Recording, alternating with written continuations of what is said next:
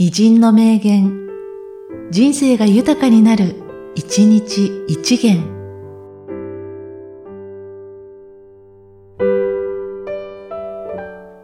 12月29日、グラッドストン。いつまでも若くありたいと思うなら、青年の心を持って心としなければならない。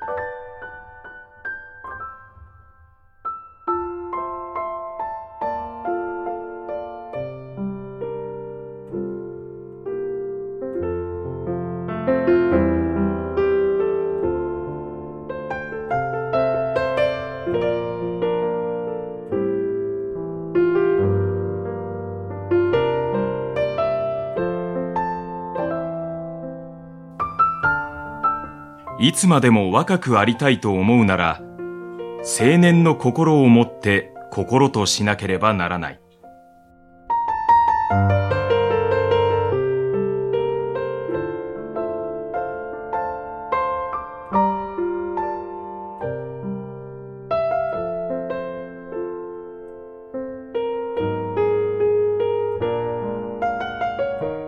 この番組は、提供、久常圭一、プロデュース、声ラボでお送りしました。